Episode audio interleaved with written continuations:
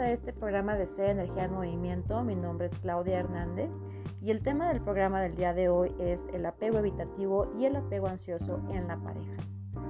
La palabra apego es algo que escuchamos cada vez más en diferentes corrientes, tanto espirituales, religiosas como psicológicas.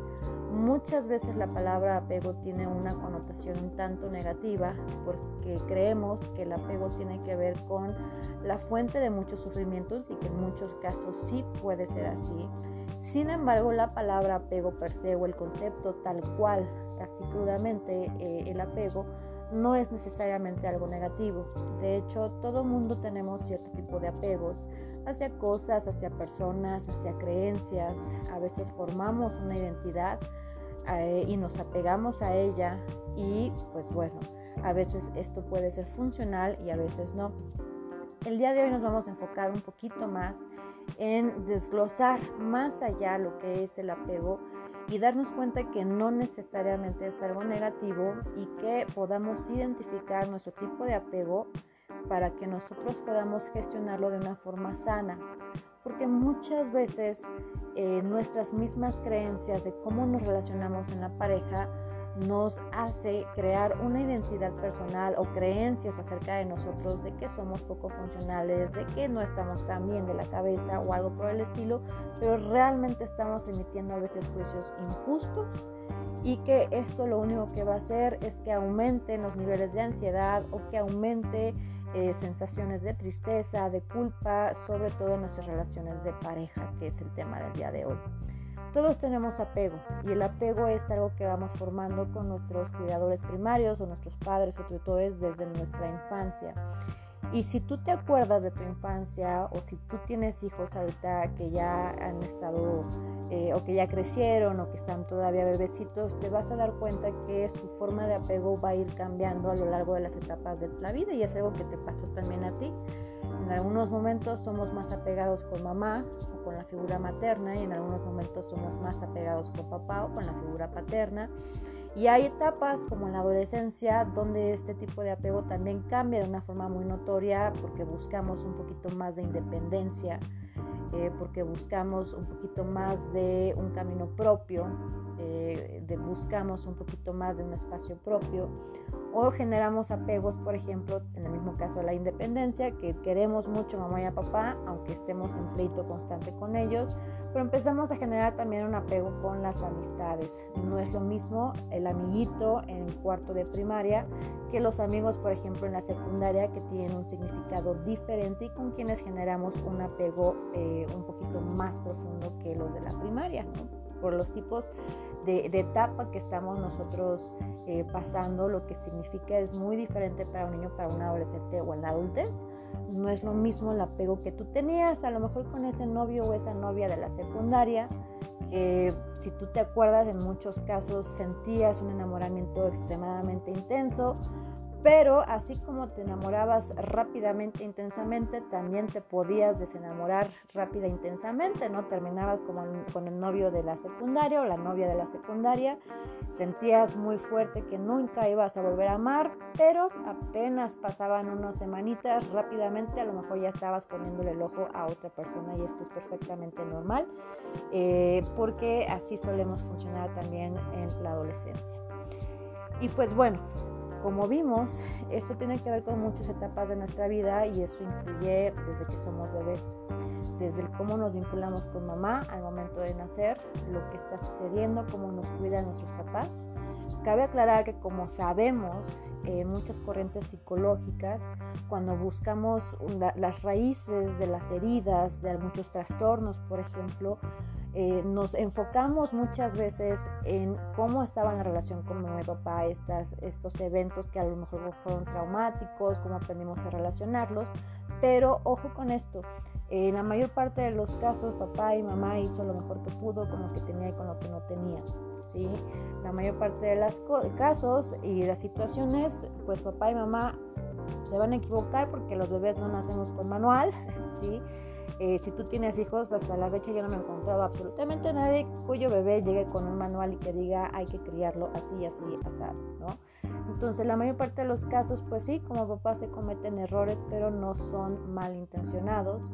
Y porque papá y mamá también suelen tener heridas y muchas veces eh, no son conscientes de ella, no tienen los recursos emocionales para incluso satisfacer las necesidades emocionales de sus hijos. ¿sí? Obviamente hay casos donde ya papá o mamá puede tener un trastorno un poquito más delicado que eso también pues trasciende de manera generalmente negativa. Y ojo con esto, cuando hablamos de este análisis de papá y de mamá, nunca se está buscando justificar, es decir, volver justos los errores, tampoco satanizar ni condenar ni tampoco es una obligación perdonar ni nada de eso que en ocasiones pasadas hemos hablado, sino que este análisis no es para enjuiciar, sino para entender y lo más importante, entendernos, comprendernos, conocernos, reconocernos y gestionar de la manera más sana posible lo que tengamos que gestionar. Entonces,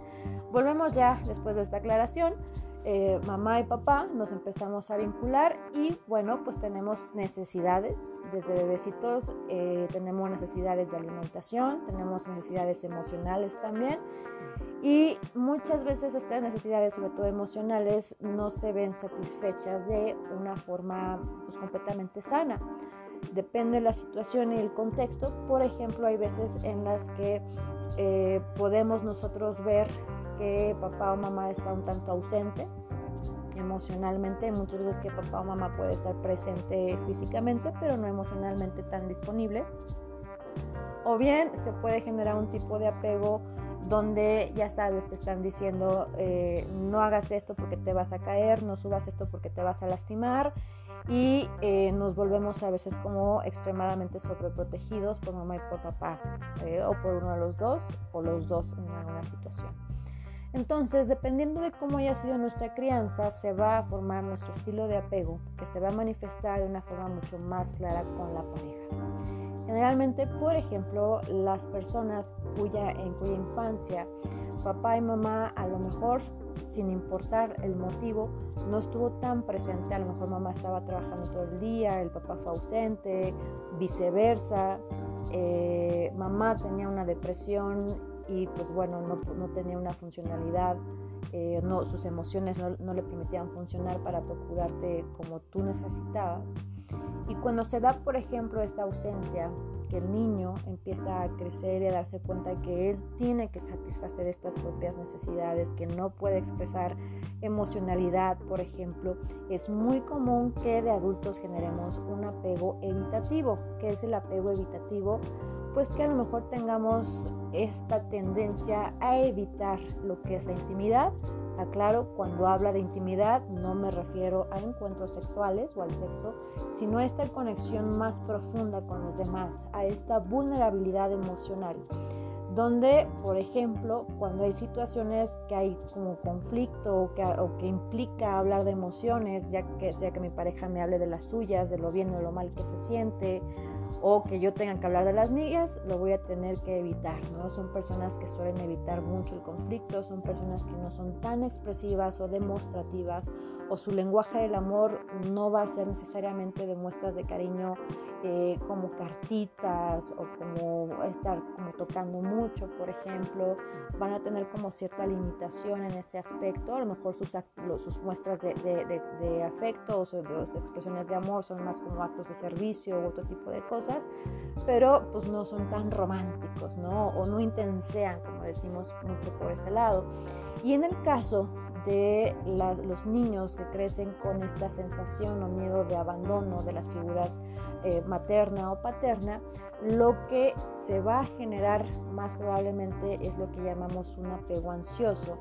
que es como la contraparte del apego evitativo. El apego ansioso necesita una constante reafirmación del cariño, ¿no? Porque hay como mucho miedo a este abandono, incluso tal cual como lo dice su nombre, apego ansioso, se vive mucha ansiedad en la pareja. Situaciones como que le mandé el WhatsApp y ya tardó 10 minutitos, la mente empieza, ¿qué tal si ya está con otro? ¿Qué tal si ya está con otra? Eh, te empiezas a preocupar, empiezan estos pensamientos intrusivos, elevan los niveles de ansiedad también. Eh, te das cuenta es que mi pareja ya lleva tres días sin decirme que me ama, a lo mejor hay algo, a lo mejor hay alguien, algo está pasando. Y eh, pasa lo opuesto al apego evitativo, que el apego evitativo pues tiende a evitar tal cual los conflictos o las confrontaciones, no le gusta hablar de estos temas incómodos. El apego ansioso es todo lo contrario, tenemos que hablar, tenemos que solucionarlo lo más pronto posible, porque justamente me da miedo que te vayas a ir, necesito esta reafirmación de que todo está bien, necesito darme cuenta que todo está bien, que sigues tú involucrado, involucrada en la relación. Y en el apego evitativo hay un miedo muy fuerte a perder la individualidad, a perder esta independencia. Y pasa algo, ¿no? Se convierte uno en el que persigue y el otro en el que evita. Y esto está generando muchos conflictos de pareja porque no estamos conscientes de este tipo de dinámicas y del tipo de apego que puede tener nuestra pareja. Entonces, pues el apego evitativo cree que el intenseo del apego ansioso es que pues no se sabe controlar, que tiene problemas, que va algo por el estilo y el apego ansioso cree que la evitación del apego evitativo es que no lo quiere, no le importa y se crea a veces un malentendido muy fuerte. Y pues bueno, no se trata de imponer nuestro tipo de apego a la pareja, sino de gestionarlo como lo mencioné antes, ¿no? De entender cuál es mi tipo de apego, entender cuál es el tipo de apego de mi pareja. Por ejemplo, si se juntan dos tipos de apego ansioso, pues a lo mejor como está en una constante reafirmación, eso puede también funcionar. En el caso muchas veces de dos apegos evitativos, y si ambos se sienten de alguna forma cómodos con esta lejanía, porque a veces la lejanía es tan, tan, tan, tan grande que pues bueno, no se llega a una vinculación profunda y la relación se termina por deshacer automáticamente, ¿no? Entonces, eh, cuando nos damos cuenta que el tipo de apego que tenemos es algo que está eh, influenciando o afectando nuestra relación, es ahí donde también tenemos que trabajar, porque si le estamos pidiendo a un apego evitativo que a fuerza se comunique como nosotros en nuestro apego ansioso, eh, lo único que vamos a hacer es que, fíjate muy bien esto, esta ansiedad activa el miedo del evitativo a la pérdida de la independencia, entonces se va a alejar todavía más y eso lo que va a hacer es que se active todavía más fuerte el miedo al abandono del apego ansioso, entonces lo va a corretear más y se genera este problema cada vez más grande y más grande y más grande. Entonces creo que es de suma importancia que tengamos como mucha conciencia acerca de cuál es nuestro tipo de apego, que seamos conscientes de cómo nos estamos vinculando y relacionando. ¿Por qué hago este programa? ¿Por qué toco este tema? Porque entro a redes sociales, veo TikTok, veo muchas plataformas, Instagram, Facebook, y cada vez más veo personas que, bueno, a lo mejor no tienen la preparación suficiente dentro del tema de las relaciones de pareja o el conocimiento suficiente. Veo una intención muy buena en los mensajes, pero generalmente eh, los mensajes que dan suelen ser mensajes que lo único que crean es más ansiedad, más miedo, a veces no son tan saludables, por ahí me ha tocado ver que luego dicen es que si no te da dinero es que no te quiere, por ejemplo, que empiezan a, establecer lógicas que caen en falacias y no se analiza realmente el contexto de la situación que cada quien está viviendo. Eh, es que si no te responde rápido el WhatsApp, es que seguramente tiene otra, ¿no? E incluso he visto así que dicen, si no te responde rápido el WhatsApp, huye de ahí. Entonces, a veces tomamos este tipo de creencias como válidas y, por ejemplo, en el caso del estilo apego ansioso, este tipo de creencias lo único que van a hacer es aumentar la ansiedad. Entonces, si de por sí ya estaba el miedo al abandono, tú ves estos mensajes que te dicen que si no te contesta rápido el, WhatsApp eh, eh, es porque tiene a otra persona, es porque ya no le interesas, esta ansiedad va a subir de una forma increíble y lo que vas a hacer tú es empezar a mensajear más y más y más y lo único que va a hacer tu pareja es responder menos, menos, menos, o sea, va a enojar y viene esta petición de principio donde tú vas a decir, ah, yo tenía razón, seguramente hay alguien más, ¿no? Y si te fijas, se crea un problemón de algo que no estamos nosotros viendo, de algo que a lo mejor ni siquiera está existiendo, como puede ser una eh, tercera persona en la relación, sino el problema es justamente cómo estamos expresando nuestro tipo de apego. Entonces, para mí es sumamente importante cuando se trabaja en las cuestiones de la pareja, independientemente de cuál sea el asunto a trabajar, creo que es sumamente importante que siempre tengamos esta conciencia de cuál es nuestro, estilo, nuestro tipo, nuestro estilo de apego. Y no tiene nada de malo si tú te das cuenta que tu apego es más ansioso o que tu apego es evitativo. no es tu culpa, pero sí es tu responsabilidad gestionarlo de la mejor forma. ¿sí? Si tú, por ejemplo, te empiezas a dar cuenta que tu apego es ansioso, puedes cachar en el aire ya estos pensamientos que te empiezan a decir que tu pareja no te contesta eh, porque tiene otra, oye, ¿sabes qué? Pues la mera verdad nunca la he visto otra, sí, a lo mejor mi pareja es evitativo y por eso no es tan expresivo, por eso no quiere decir que no me quiera, ¿no? Él también o ella también trae su propia historia personal y si ambos trabajamos juntos para poder gestionarla, por ejemplo, en las discusiones, eh, muchas personas creen que discutir en pareja es algo tóxico, que es algo necesariamente negativo y no discutir en pareja no es negativo, hay que revisar cómo estamos discutiendo, obviamente que no haya violencia, ¿sí? cómo estamos discutiendo y sobre todo cómo estamos resolviendo aquello que nos está nos haciendo discutir, porque muchas veces puede, puede ser que discutamos bien poquito, pero no se resuelven las cosas y aunque discutas una vez al mes, una vez a la semana con tu pareja, si no se resuelve el asunto, básicamente se están enterrando ahí y tarde o temprano van a aflorar esos pendientes. Pero a lo mejor bueno, estás discutiendo una vez a la semana, son discusiones donde no hay violencia, se mantiene el respeto, aunque se enojen, aunque a lo mejor se dejen de hablar 20 minutos por lo que tú quieras, pero lo que discuten se resuelve y eso permite que se una más la pareja, Entonces, si te fijas, no es tanto la discusión, sino el cómo y el cómo se resuelve, cómo se discute y cómo se resuelve. Y para llegar a estos puntos, por ejemplo, supongamos la mujer que es de apego ansioso, supongamos un hombre que es de apego evitativo, entonces yo como hombre, yo ya sé que mi mujer tiene un apego ansioso. No es que esté loca, no es que esté en sus días, ni nada de este tipo de conceptos bastante machistas ni tampoco yo, como mujer yo ya sé que él tiene un apego evitativo, no es que ande de perro, nada de ese tipo de conceptos que también son extremadamente tóxicos, sino que es su forma de apego, es mi forma de apego, entonces llegamos a un punto donde eh, cuando estemos discutiendo el apego evitativo tiende a evitar, el apego ansioso tiende a sentir mucho miedo al abandono cada discusión, entonces por ejemplo si el apego evitativo le dice mi amor, en este momento necesito un espacio, ¿sí? No te preocupes, todo está bien, te amo, la relación ahorita no termina, dame mis dos horitas y después hablamos. Por ejemplo, un detalle así puede ser sumamente importante y a veces hasta suficiente para que ambos tengan esta necesidad satisfecha en el caso del apego evitativo, su espacio, porque ellos gestionan como aparte sus emociones en su propio mundo, en su cueva,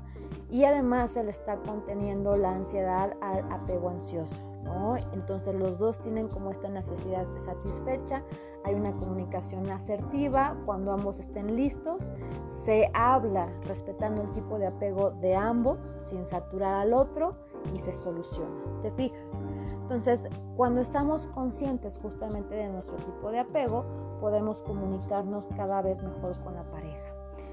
Obviamente cada caso siempre es individual en la cuestión o diferente. Podemos establecer el patrón de apego evitativo, podemos establecer el patrón de apego ansioso, el origen, también hay, te digo, generalmente la norma nos dice que los apego evitativo pues tienen que ver como con una crianza donde el niño tuvo que hacerse cargo de sí mismo, de su mundo, de satisfacer sus propias necesidades emocionales. En el caso del apego ansioso pues puede ser una crianza donde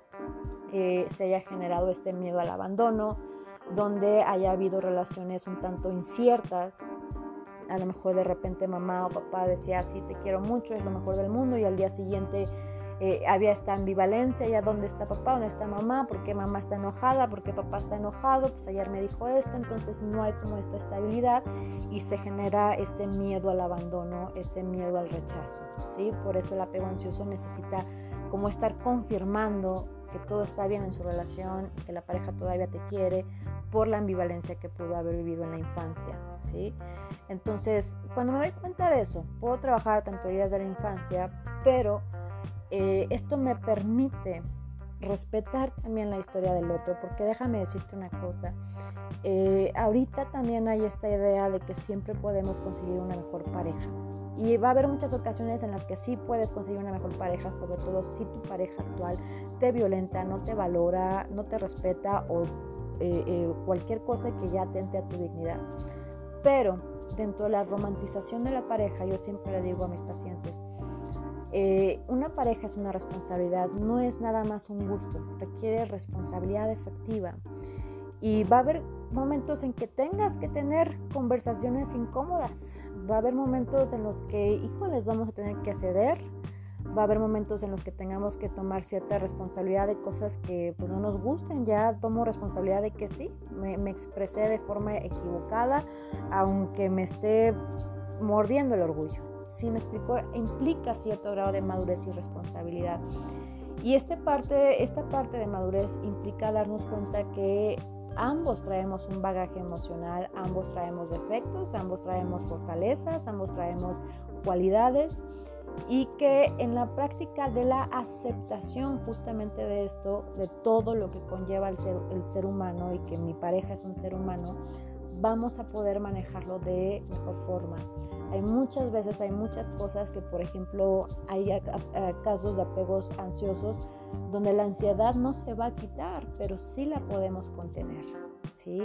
Podemos ser ya conscientes de la ansiedad para que no tome el control de nuestras acciones, para que no nos amargue el día, para que no nos lleve a un estado de sufrimiento, igual en el caso del apego evitativo, ¿sí? cuando se activa este miedo a me están invadiendo, me siento asfixiado, no quiero, no quiero, a ver, nos calmamos, porque ya estamos conscientes de eso.